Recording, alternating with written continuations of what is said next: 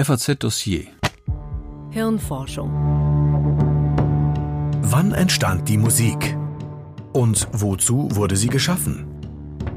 Mythologie, Philosophie und Religionen liefern wichtige Antworten zum Ursprung des Homo musicus.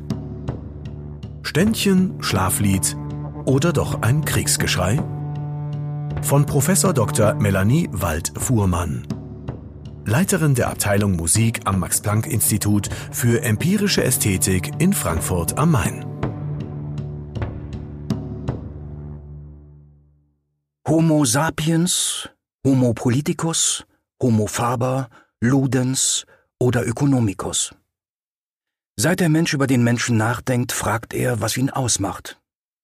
Einige der zentralen Aspekte, die dann jeweils genannt werden, sind Sprache, komplexes Denken, Symbolgebrauch, Anpassung der Umwelt an sich statt seiner an die Umwelt, Wissen um die eigene Sterblichkeit. Mit ebenso großem Recht lässt sich aber auch der ganze Bereich ästhetischer Praktiken dazu zählen, vor allem das, was in der westlichen Tradition Kunst genannt wurde. Der Mensch ist auch ein Homo aestheticus. Denn seine Sinne nehmen nicht nur Sachinformationen über seine Umwelt auf, sie bereiten ihm auch Lust. Farben und Formen können schön sein, Klänge angenehm, Oberflächenqualitäten schmeichelnd.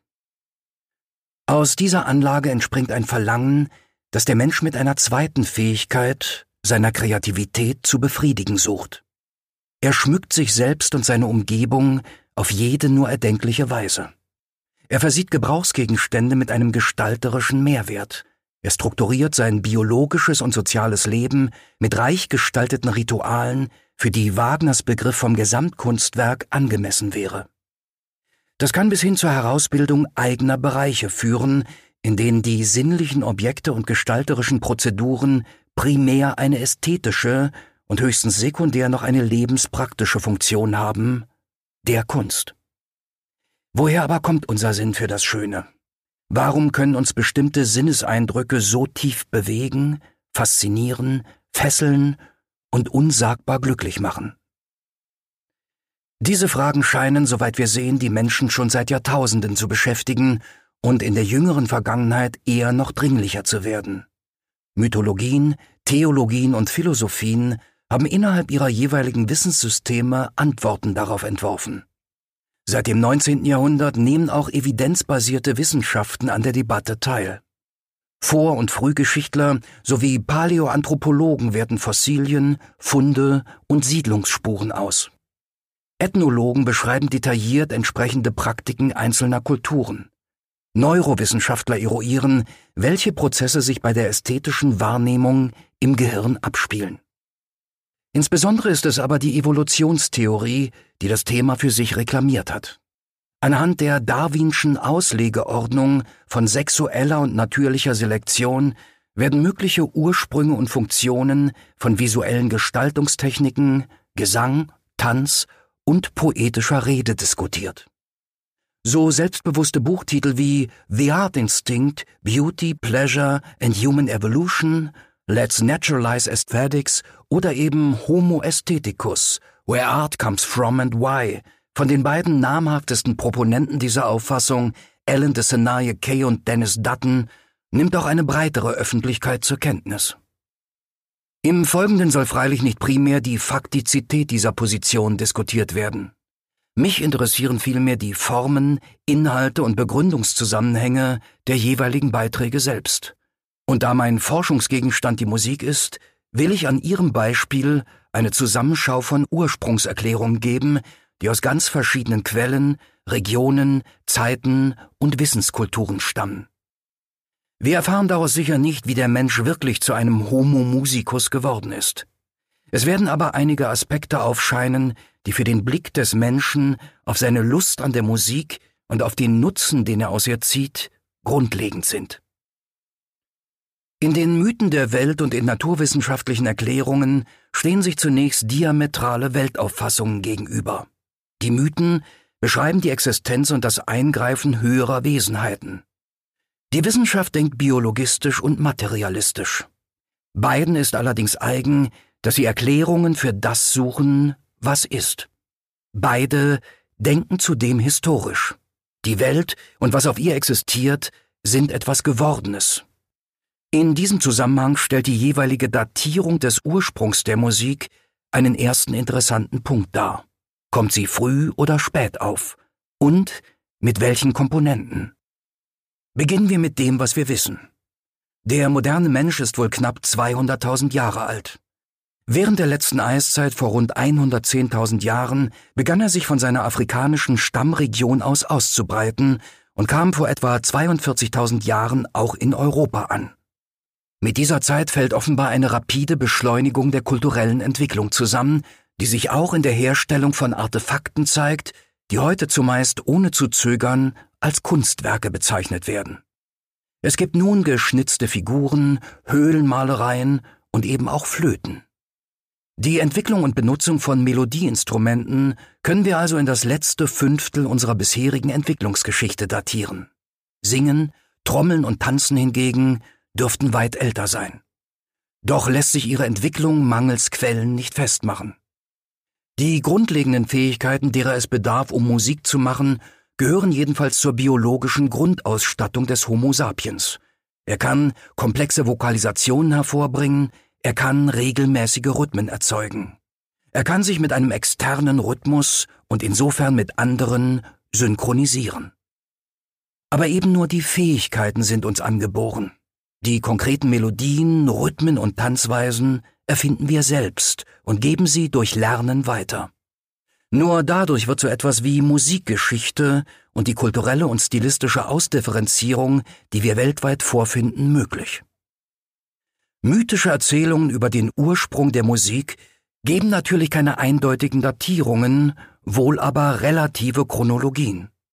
So gehören die wichtigen Musikgottheiten des antiken griechischen Pantheons, Apollon, Hermes und Dionysos, der jüngsten Göttergeneration an und sind, genau wie die Musen, Kinder von Zeus. Noch eine Generation jünger sind Figuren wie Orpheus, Pan oder die Sirenen. Der homerische Hymnus auf Hermes verortet dessen Erfindung der Leier in einem Umfeld, das, wenn diese simple Gleichsetzung erlaubt ist, Richtung Jungsteinzeit weist. Man wohnt zwar noch in Höhlen, betreibt aber bereits Viehzucht. Gesang und Tanz gibt es schon. Ihnen stehen Apoll und seine Musen vor. Mit Hermes kommen jetzt ein elaboriertes Melodieinstrument sowie neue musikalische Gattungen dazu. Das Singen von Epen und Hymnen zur Leierbegleitung. Das passt also gar nicht schlecht zu den archäologischen Befunden. Die mythologische Chronologie Chinas konstruiert die Prähistorie des Landes bis etwa 2070 v. Chr. als Herrschaftsfolge von acht Halbgöttern. Die Abfolge von Kulturtechniken und Lebensweisen, mit denen sie jeweils assoziiert werden, stimmt in vielem mit den Theorien der Ur- und Frühgeschichte überein. Fu Xi, der älteste der Urherrscher und der Schöpfer der Menschen, bringt ihnen die Jagd, den Fischfang und das Kochen bei, also basale steinzeitliche Kulturtechniken. Sein Nachfolger Shen Nong bezeichnet dann den Übergang zu Ackerbau, Metallwerkzeugen und Handel.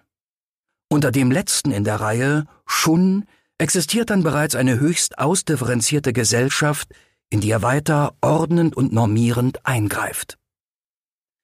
Die verschiedenen chinesischen Quellen widersprechen sich nun auf interessante Weise, wenn es darum geht, die Erfindung der Gu Qin zu datieren, einer über einen Meter langen, erst fünf, später siebenseitigen Zither, die für die chinesische Musik so emblematisch ist wie die Leier für die griechische. Das Musikkapitel im konfuzianischen Buch der Riten, drittes Jahrhundert vor Christus, nennt Shun. Der erfand das Instrument, sang und spielte das Lied vom Südwind und ordnete so die Welt. Das tatsächlich sehr elaborierte und kompliziert zu spielende Instrument samt seinem Repertoire wäre so ein Endprodukt, ja Kulminationspunkt der prähistorischen Menschheitsgeschichte. Ein Qin-Traktat aus dem zweiten Jahrhundert nach Christus, das Qin Sao, behauptet dagegen, bereits Fu Xi habe die Qin erfunden allerdings ebenfalls als ein Werkzeug der Zivilisierung und Kultivierung. Man kann diese Vordatierung unschwer als einen Versuch erkennen, dem Gegenstand des Traktats einen größeren Wert durch ein höheres Alter zu verleihen. Wieder andere Quellen erklären Shen Nong zum Erfinder, womit wir, wie schon bei der Leier des Hermes, wieder in der Jungsteinzeit wären. Wir Menschen sind zumeist stolz auf unsere Kreativität, unseren Erfindungsreichtum, unsere Autonomie. Evolutionstheorie und Mythen setzen dem, auf je eigene Art, eine Ernüchterung entgegen. Die eine erklärt einen Großteil von Fähigkeiten und Kulturtechniken zu Produkten langfristiger biologischer Entwicklung, die letztlich nur dazu dienen, das Überleben des Individuums und der Art zu sichern. Die anderen schreiben gerade die größten Errungenschaften nichtmenschlichen Urhebern zu. Für die Musik bedeutet das, dass in den Mythen und Legenden der Welt die für die jeweilige Kultur zentralen Musikinstrumente, musikalischen Gattungen, Praktiken oder sogar Stücke fast immer Götter oder andere höhere Wesen als Erfinder, Geber oder Inspiratoren haben. Die Musik wird dem Menschen geschenkt und stammt selbst aus einer höheren Sphäre. Des Menschen Part ist es dann höchstens, sie weiterzuentwickeln. Die konkreten Personalien dieser Musikerfinder offenbaren manches über die Musikanschauung einer Kultur. In der jüdisch-christlichen Kultur, in Indien oder bei den Azteken werden Schöpfergottheiten mit ihr in Verbindung gebracht. Bei den Hopi im Südwesten der Vereinigten Staaten und bei den Griechen spielen sogenannte Trickster-Gottheiten, Hermes hier, Kokopelli da, eine große Rolle für die Musik. Im alten Ägypten, bei den Azteken und Indern sind die Liebesgöttinnen bzw. Götter zugleich auch für die Musik, für Tanz und Feste zuständig. Und immer wieder begegnen wir dem Motiv des Wassers. Das Wort für Musen komme von ägyptisch Mois, Wasser, liest man in griechischen Texten. Die so fatal schön singenden Sirenen sind ebenfalls Wassernymphen. Ganz ähnliche Figuren, weibliche Wassergeister, die musikalische Inspiration schenken, aber auch lebensgefährlich werden können, gibt es bei den Andenvölkern und in Afrika. Musik, das ist in vielen Kulturen etwas Fluides, Transgressives, Übernatürliches. Etwas, das Verbindungen da herstellt, wo sie sonst nicht möglich sind, zwischen Menschen und Geistern, Lebenden und Toten. Und Sie ist etwas durch und durch Beseligendes. Sie schenkt Freude, Trost und Glück. Ein Mythos der Azteken führt das aus. Bevor es Musik auf Erden gab, herrschte dort eine grenzenlose Trauer. Der mächtige Gott Tezcatlipoca ruft deshalb den Wind herbei und spricht, aller Kreatur soll Musik geschenkt werden, dem erwachenden Tag dem träumenden Mann, der wartenden Mutter, dem fließenden Wasser und dem Vogel in der Luft. Er schickt den Wind zur Residenz des Sonnengottes, der von Musikanten und Sängern umgeben ist, um die Besten von dort zur Erde zu bringen. Vier Gruppen von Musikern werden genannt.